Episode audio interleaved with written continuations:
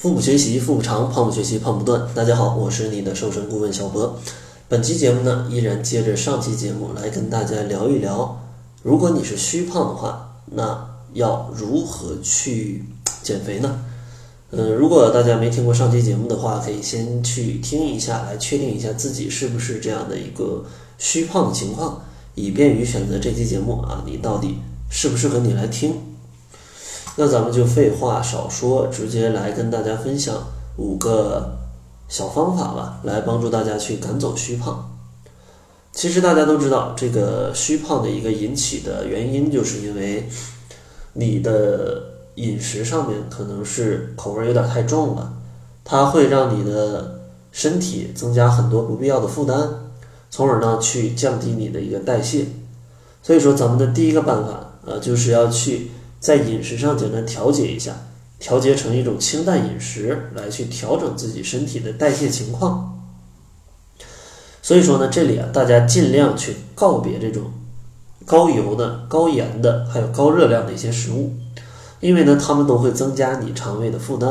啊，肠胃的负担。这个油腻的食物它非常不容易消化，啊，会让你感觉到这种胃会很不舒适。然后盐分过多呢，它会影响到你的水的代谢，造成一种水肿。所以说，大家尽量选择一点这种口味清淡的食物来去添加到自己的食谱里。另外，如果你真的在外面没办法去选择这种清淡的食物的话，有一个简单的方法推荐给大家，就是准备一碗热水啊，管这个店家要一碗热水或者一碗凉水，把你这个菜太油腻的。太咸的，在水里涮一下再吃，呃，因为我之前也在外面去吃过这种很咸的食物，我就会准备一杯水去涮一下，因为涮一下觉得呃这个口感刚刚好，要不然齁的嗓子疼啊，齁的嗓子疼。所以说大家也不妨尝试一下，不要太在意别人的眼光，对吧？这个健康是自己的啊，你管别人干嘛？你健康你应该骄傲才对，对不对？然后第二个呢就是。如果大家属于这种虚胖的情况，大多都会伴随着一些身体代谢不畅，对吧？消化能力比较差，而且食欲比较小，脸色苍白，而且经常会觉得比较困。这些呢，它也有可能是一些湿气，体内湿气过重的一个现象，因为你的代谢不好嘛，这肯定会有一些水分积压在体内。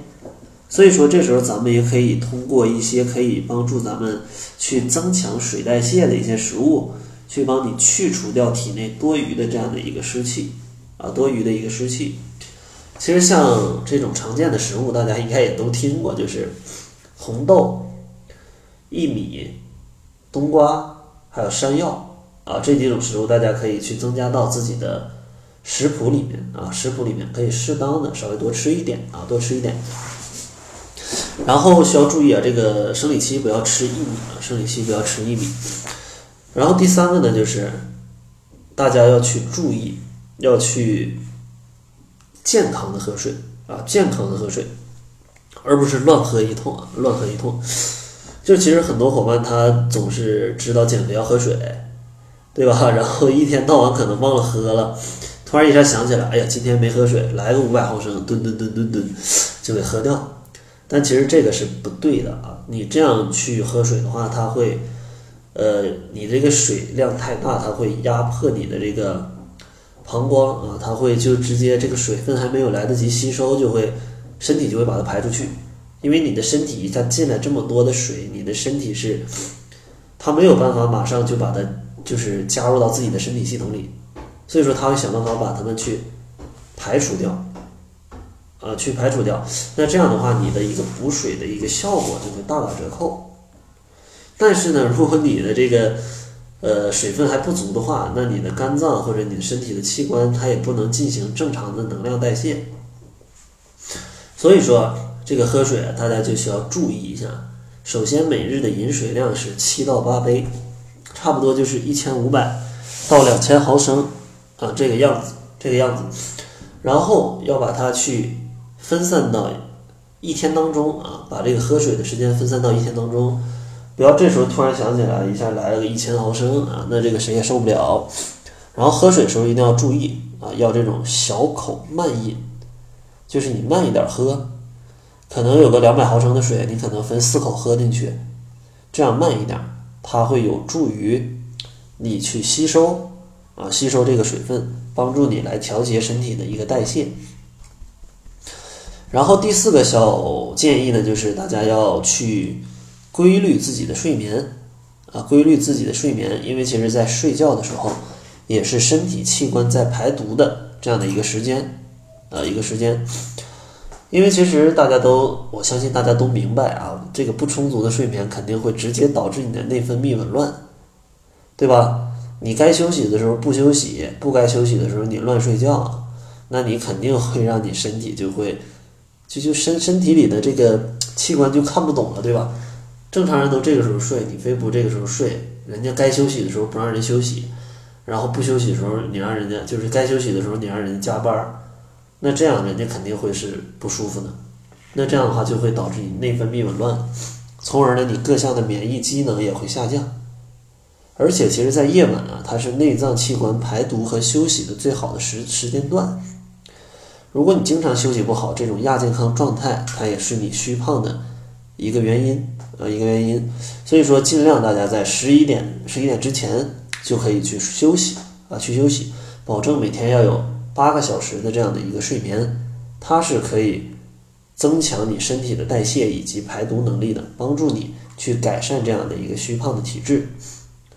然后最后一个建议就是，大家要去尝试去运动一下。啊，去运动一下，其实大家也不需要运动太多，每周运动个三到五次，每次运动个三十到四十分钟啊，这个我相信对于任何人都不难，只要你想做，它都是不难的。因为运动啊，它可以去让你的身体的这个整体的这样的一个机能去变得更好，从而呢让你的代谢变得更好，而且呢它也会。其实运动啊，它真的会让你身体的各方面的指标都会往一个正向的方向去走。它对于这种亚健康的一个状态是有非常长期来看是有一个非常好的这样的一个导向的啊，非常好的一个导向的。所以说呢，这就是今天给大家分享的五个去帮助大家改变虚胖的这样的一个小建议。